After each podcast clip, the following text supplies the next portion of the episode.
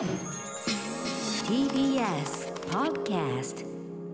時刻は6時30分になりました。6月2日木曜日。TBS ラジオキーステーションにお送りしているアフターシックスジャンクション。パーソナリティの私ライムスター歌丸。そして木曜パートナー TBS アナウンサーのうないりさですここからはカルチャー界の気になる人物動きを紹介するカルチャートーク。はい今夜のゲストはゲームジャーナリストのおなじみジンさんですジンさんよろしくお願いします。よろしくお願いします。お願い。しますえー、ということでジンさんご紹介しておきましょう、はい、ジニさんはブログサービスノートにてゲームゼミを主催するゲームジャーナリストです社会問題やゲーム業界の労働環境などに踏み込んだ硬派な記事から趣味を生かした熱量あふれる記事まで幅広く発信するほか雑誌スイッチにも毎月寄稿されています。はい、あのいつもお世話になっているジニさんですが、いつもはねゲームの、はい、話中心に伺っております。が、今日はちょっと角度を変えてというか、えっ、とエンタメから見るえっ、と Z 世代などの若者を描くことということについてのお考えをお話しいただくということですが、はい。えーこれまなぜこのタイミングで、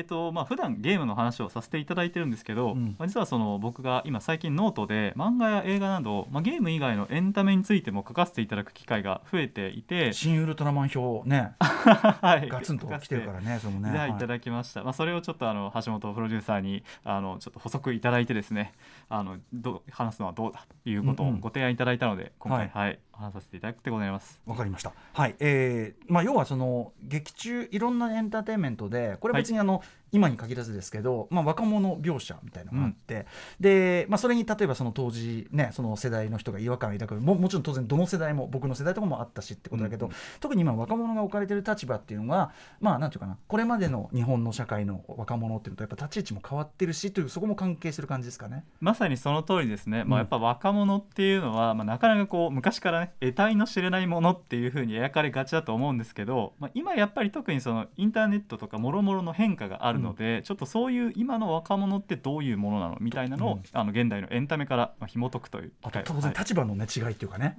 昔の若者要するに人数の差とかうんそういう問題もあるよね。まさに、はいはいそのような視点を、うん、ということで、仁さんよろしくお願いします。はいよろしくお願いします。ここからはカルチャートークですゲームジャーナリストのジニさんにエンタメで Z 世代若者を描くことについて伺いますはい、仁さんよろしくお願いします。よろしくお願いします。はい。えっとちょっとねあの CM 前にもちょろっとこう触りを話してしまいましたけども改めてその今なぜその若者のあのエンタメの内での描き方みたいなことを注目されると、ようになったんでしょうか？それはですね、まあ、実はちょっとこれ自分の話で恐縮なんですが、私今そのゲームをまあ、ゲームジャーナリストとして、まあ、ゲームの評批評とか、まあ、報道させていただいているんですが、実は別にそのめちゃくちゃゲームだけが好きっていうわけではなくてうん。もともとその学生の頃は映画とか音楽の方がむしろ好きだったんですよね。うんただあの私自身、まあ、1994年生まれで、まあ、2014年、まあ、20歳の時にまあ学生の頃にブログを始めさせていただいたんですが、うん。ちょうどその時はあの、まあ、東日本大震災とかでその際のいわゆる原子力発電所のまあ問題っていうものがまあ持ち上がっていてちょうどその頃まあ若者の意見っていうのがうん。どこまで政治に反映するのかしないのかみたいなところのまあちょっとまあもんまあなんていうか意識の高まりみたいなのがあった中で、まあ、私自身その若者の存在っていうものをまあもう少しその認知していただきたいなっていうところもあって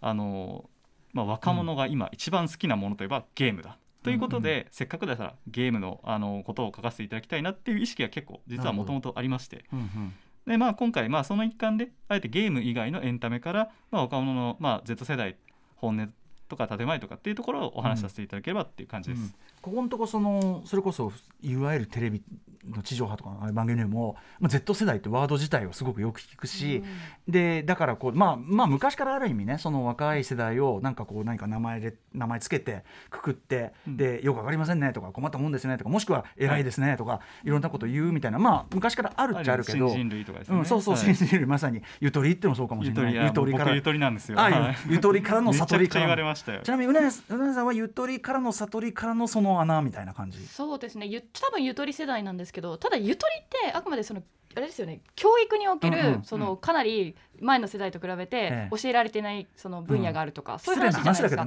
あくまで教育だけだったのが、Z 世代ってもうなんか、うん。その人うん。自体を指してるから、はい。より大きい表現になったなと思ってます。なんかそのデジタルネイティブ感みたいなのも含めてこう旧世代からの脅威感みたいなのが増えてるし、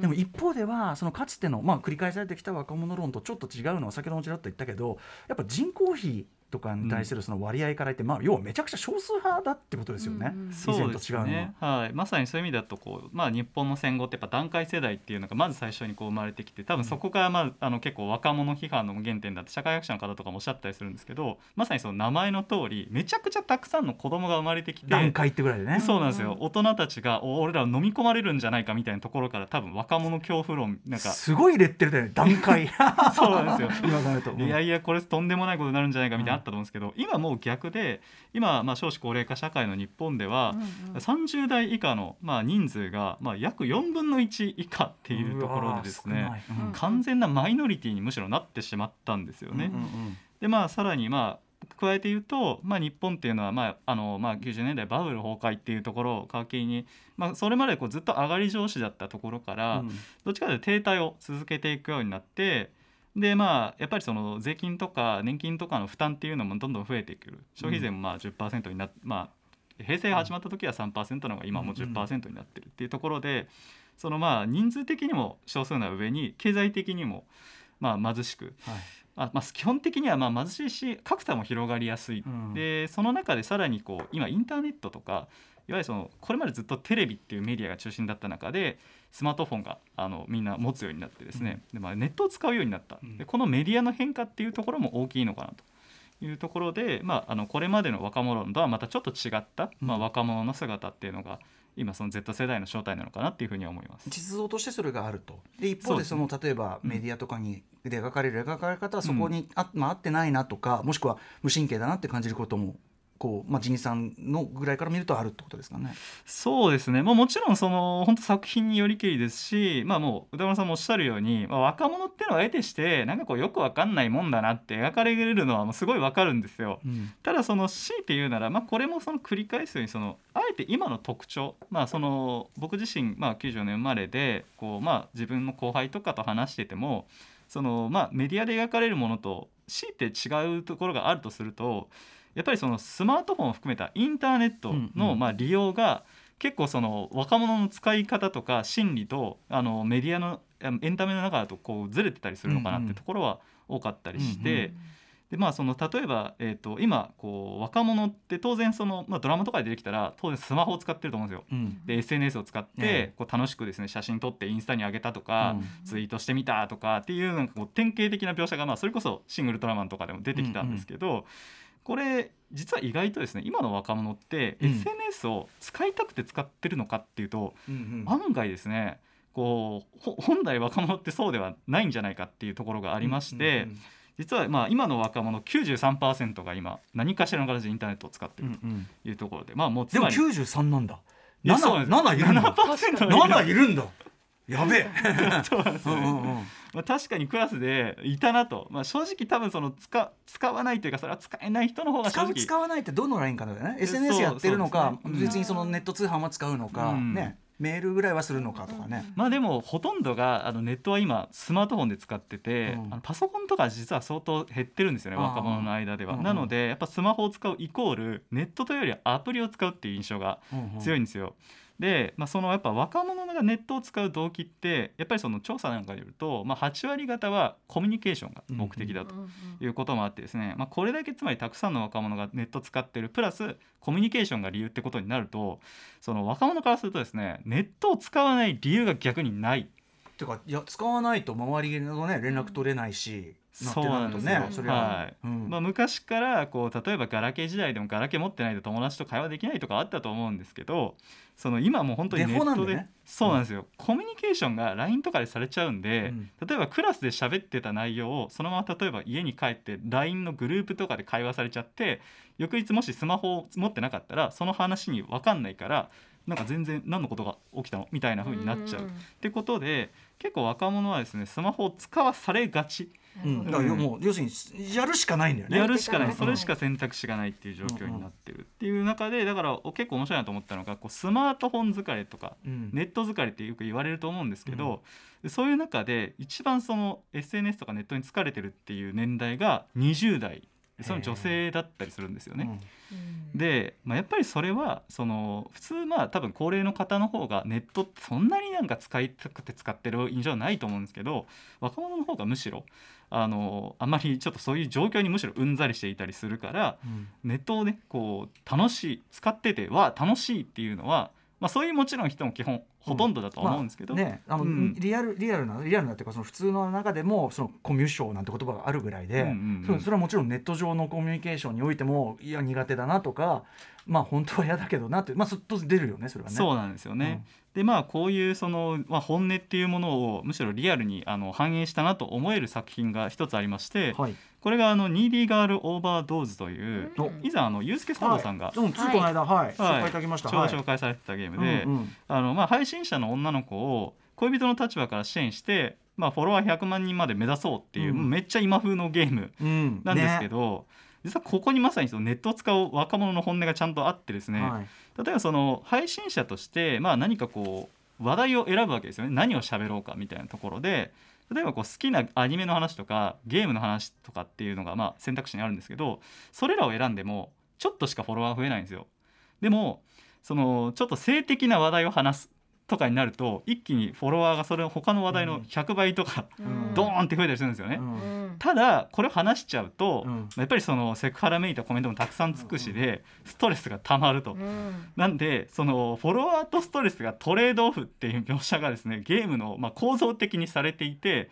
でこれはですねそのまあ今回女性だからっていうのもあるとは思うんですけどネットを使っていく上で、まあ、自分のその生活とか精神性みたいなものをバンバンバンバン切り売りしてなんとかフォロワーを目指そうみたいなもちろん全員が全員配信者若者やってるわけじゃないんですけど何かしら SNS を使ってたらそういう競争の場にさらされるっていうところのですねしんどさがあの作品からもあるのかなとうん。思っていて、で特にそのこの作品を作ったのがですねあのニャルラさんという多分僕と一つか二つしか変わらない。うん。はい、あのブログをされている方で、うん。でまあ彼自身ですね、まあ、ブロガーとしてネットに触れてるあのすごいあのフォロワー数も何万人もいる人気の方なんですけど、さらにあの「承認欲求女子図鑑」という本も出していてですね、これはまさに自分と同じ年代で、まあ、ネット付けになっている女性を、うん。まあ、どういう思いでネットを使っているのかってすごいリアルなこ声でですねレポタージュしている本でして非常にこれも面白いんですけど、まあ、すごい要はこの今の若者とネットの関係について、まあ、熟知している方がですね、うんうん。若者のそのネットに対する本音みたいなもの複雑なところを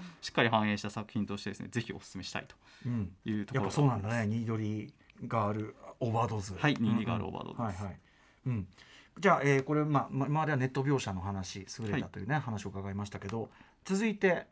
そうですね。やっぱこう僕がやっぱ若者の描く上でもう一つその気になっているポイントが貧困。正直経済的な格差っていうところがですね今の若者は相当あのやっぱり多分前の世代以上にあるんじゃないかなと思っていて例えばこうよく大学生がエンタメに出てくるとですね、こう本当日がない一日こう暇を持て余していてまさにモラトリアムを謳歌してるみたいなそういうこうダラダラした学生みたいな印象が、まあ、結構多いとは思うんですけど、実際やっぱ今の学生っていうのは約半分が奨学金という名の学生ローンを、まあ、半分も使っている状況でさらにまあ就職活動なんかもですね、まあ、氷河期就職氷河期ほどではないんですけどやっぱり僕の世代でも内内定とかですね 内定取り消しっていうその就職活動が圧倒的に激しいし厳しいっていう、やっぱ今の時代にはなってるんですよね。なんで例えばこう大学生活をこうだらだら謳歌していてもですよ。内心やっぱりまあ昔もまあもちろんそうだったとは思うんですけど就職活動どうしようかなみたいな恐怖がですねまあもう刻一刻と大学にいたらですね、まあ、友達との会話なんかでもすぐに出てくるし、まあ、やっぱこうその背景としてはあの、まあ、家庭環境なので、まあ、その要はその就職氷河期の世代のさらにその子供に当たってきたりもするのであ要するに、まあ、日本経済がガクッとこう転んでしまった頃の、まあ、第一世代の子どもたちが今の、まあ、いわゆる Z 世代とかにもなってくるのでそこのまあ経済的な格差っていうのも非常にまあ大きいのかなと感じています。うんうん。でそういうまあその事例をまあ端的に表しているなと思う作品があの藤本つ樹先生の「チェーンソーマン」っていう漫画なんですが、うんうんこちらあの、はい、藤本つ樹先生、ねまあ、29歳の作家ででそんな若いんだ。若いですよ2019年から連載して累計1200万部。今年からですね、アニメも確定してるっていうまあもうめちゃくちゃ注目の作品なんですけど、うん。これ内容はですねその悪魔と呼ばれる存在に対して若者たちがデビルハンターとして悪魔と戦うっていう、まあ、いわゆるバトルジャンプ、まあ、これジャンプに連載されてるんですけど、まあ、バトルものなんですけれどもすごい面白いのがですね主人公のデンジ君の戦う動機なんですがそれ彼はですねもともと全然お金がなくてデビルハンターになった理由も単純に世界を救いたいとか強くなりたいじゃなくてパンにジャムを塗れるぐらいの生活を送りたいっていうですね、すごい経済的な理由から、あのまあ、正義の戦いに向かっていくんですね。うん。なんで、まあ、ジャンプ漫画なんですけどこう努力とか夢みたいなこう結構情熱的な描写がですね全然なくてもっとギリなんだね。はい、すごいこうリアルというか冷めた感じがあるちょっと乾いた感じの面白さがあるんですけど、まあ、そういうそのあれなんですよね。逆にこうお前らあ悪魔がこう、まあ、人間を支配したいみたいなことを言ってるとですねお前ら悪魔はいいよな。俺には夢がないけどみたいな逆ギレしちゃう始末で、まあ、こういうその普通の生活を夢見てこう端的に淡々と生きる若者の姿アンチヒーロー的なんですけど今の若者からするとこれ実はすごい共感しやすい、えーヒーロー像なのかなっていうところがありました。うんうん、なるほど。はい。まあそのあたりがまあジンさんから見て、はいなんていうかな今の若者みたいなのをまあちゃんと描けてるっていうのは。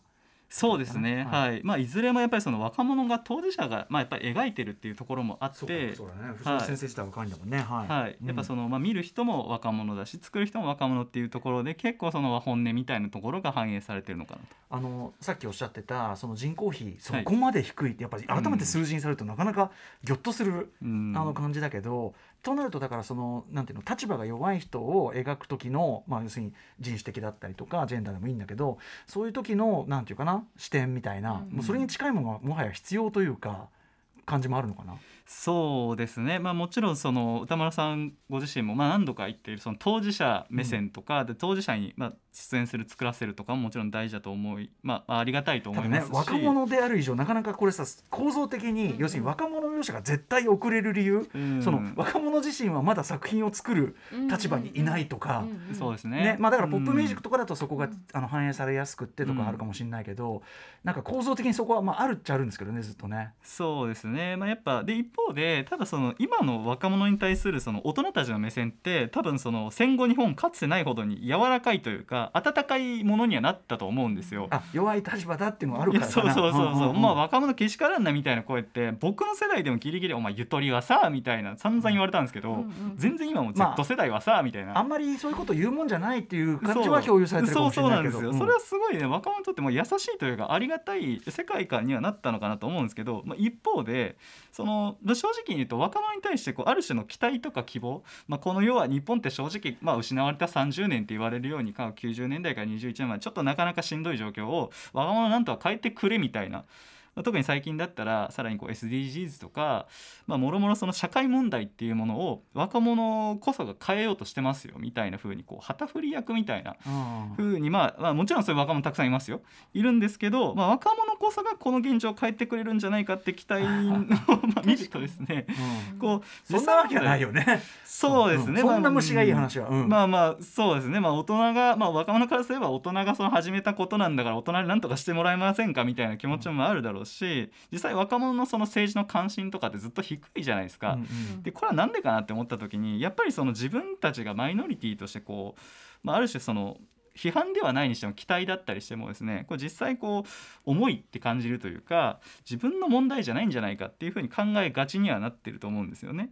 なので実際若者がじゃあ何考えてるのかっていうところはですね実際当然若者もいろんな考えの方がいるんでなんかそこはこううまいことを汲み取ってですね、まあ、今回例えば貧困とネットテとかありましたけど実際そのすごい一見いいものが実はそうでもないよねみたいなちょっとアンチ風にはなってるところを踏まえてあのすごく感じるかなと思っていてただいかあの必ずしもその大人が作っている、まあ、つつまりその大人が描く若者像がずれてるわけで決してなくてですねあの最近だと僕すごいその感動した作品で、あのまあウテナなんかを少女革命ウテナなんかを作られたあの生原監督の「回るピンクドラム」っていう、これがあの最近、えっと、劇場版として再び公開されててもともとアニメシリーズやってたと思うんですけど、まあ、これはですねその妹の無理難題をその2人の兄弟が解決していくっていう一見こうありがちなこう日常アニメみたいなあの感じなんですけど実はですね、まあ、これあのネタバレなんであんま言えないんですけど実はこの、まあ、妹と兄弟はですね、まあ、親がとあるすごいとんでもない事件の、まあ、犯人加害者になっていてですね、その負担をまあ背負っていると、まあ、それが1995年ってすごい限定した、えータイミングでうんの、まあ、問題だっていうところで結構察されることも多いと思うんですけど、まあ、そういうですねその要は親がやってしまった問題っていうのを罪もない子供がそれを背負わざるを得なくなっている。でなんでその若者はそんなことを背負わなきゃいけないんだっていうふうにまあ憤るっていう内容になっていてうんこれがそのすごいまあベテランで、まあ、ずっとこうアニメを作られてきた生原監督がですね、まあ、本当にその若者自身ですら気づいてないようなこう閉塞感の正体というか、まあ、もちろん、えーこれはまあ若者全員に当てはまるわけじゃないんですけど、あのこうよくぞ言ってくれたみたいなところはですね、非常に大きいのかなというふうに思いますし、でまあ、そういったやっぱ目線こそがですね結局その若者当事者だけじゃなくて大人たちでも楽しめたりとか逆にその僕なんかだったらあの非常にまあ恐縮なんですけど例えば「機動戦士ガンダム」っていうのを今更見させていただいて、ほうほう。令和の今見させていただいた時にですうん。ね、なんて面白いんだと。ファーストガンダム。ファもちろんファースト、ファーストもダブル見させてもらったんですけど、まあ面白い。やっぱこれはその当時の若者たちの本音みたいなものが非常によく反映されているというか切実さっていうのがすごい伝わってくる。あれもね子供たちがせ、あのやっぱり大人たちの無策を背負わされる話ではあるからね。ね。そうなんですよ、うん。そうなんですよ。っていうところもあったりするんで結局それが普遍性の、まあ、素晴らしい作品につながっていくのかなみたいなのを感じたりします。はいはい。ありがとうございます。ちょっと今日はね短い時間で割と大きな視野の話をしていたでもそのやっぱり若者描写もちろんそのあの普遍的にこの講座はあるところとでもやっぱりその圧倒的時代のその変化によるそのマイノリティ化っていうか立場が弱いかっていうかなんかそこは意外と言われるまで僕はやっぱりそのすげえ人数多い世代側だからいえいえ、うん、気づかずにいたしありがとうございます。すごくよかった。ちょっとこんなこんな視点のやつもまた引き続き。シン・ウルトラマンの話も聞きたかったですけどね。いぞ。やいやもうはい。非常に面白い映画でした。はい、ということで、えー最後にジニーさんからお知らせことなどお願いします。はい、えーまあ、今回お話しさせていただいた内容はノートの連載などでもあの記事としてより詳細に書いていますのでよければそちらも読んでいただけると幸いですはい、えーということで今夜のゲストはゲームジャーナリストのジニーさんでした。ありがとうございました。ありがとうござありいまし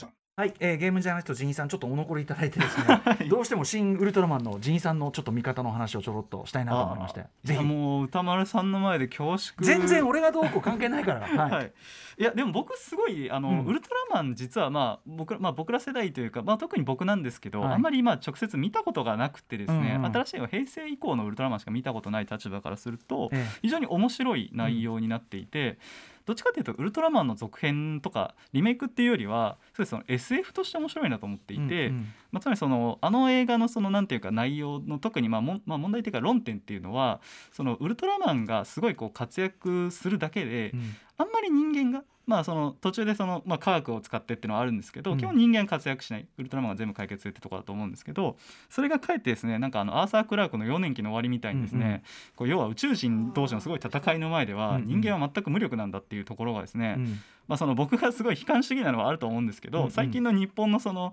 若者がこうこの状態でどうしようかなみたいな時の無力感とですね、ちょっと重なっちゃってですね。それすごいむしろリアルというか整合性取れてるように感じてしまったんですよね。ああ、なるほど。あそこのところなんですね。なるほどね。はいうんうん。まあ、でもその作劇とかも、まあ、もちろんその 3D のところとかいろいろあると思うんですけど、うん。僕自身はすごいその面白いあの、まあ、違和感がむしろあのないので前の知識がないためにあー、そうかそうかそうか。はい、うんうん。ゼットンがあ ゼットンはもともと知ってたんですけど、どういうねどういう形のものかとか知ってるけど。そうそうそう,、んんん。いやああなっちゃうところとかはすごいワクワクしましたねむしろ。なるほどね、はい。あの要は設定あそうの考えたなってとこですよね。いやそうなんですそうなんです。はいはい。はいあこうしたかみたいなね。いやそうそうそう、うんすごい原作リスペクトというかそう拾ってるところもあると思うんですけどそれが逆にこう設定の深みというか、うんうん。あのむしろ想像の幅を広げていて、うんうん。全然そういう意味ではあのてその丁寧さゆえに、うんうん。ウルトラマン知らない人でも全然楽しめたなっていうのはうんうん。僕個人の感想ではあります。ある意味ねその本質をもう一回こう問い直しやり直してみるっていうことですもんね。まさにはい。ウルトラマン本来のエッセンスは非常に僕に伝わってきたかなっていう一方でそのウルトラその人間の不在感みたいなところが現代風だなっていうふうに感じましたね。まあそこでどう絡めてくるか、ね、対ゼットンっていうのは元と比べてもまあ、うん。あれは人間が頑張る話だから。いやそうなんですよね。僕実はその直前にウルトラマンを見たんですけど原作の、うん。まさにこうまさかこういうオチになるとはっていうのは僕もすごい驚きました、はい。ありがとうございます。辻井さん短い時間で、ありがとうございました。またよろしくお願いします。はい。よろしくお願いします。参考にさせていただきます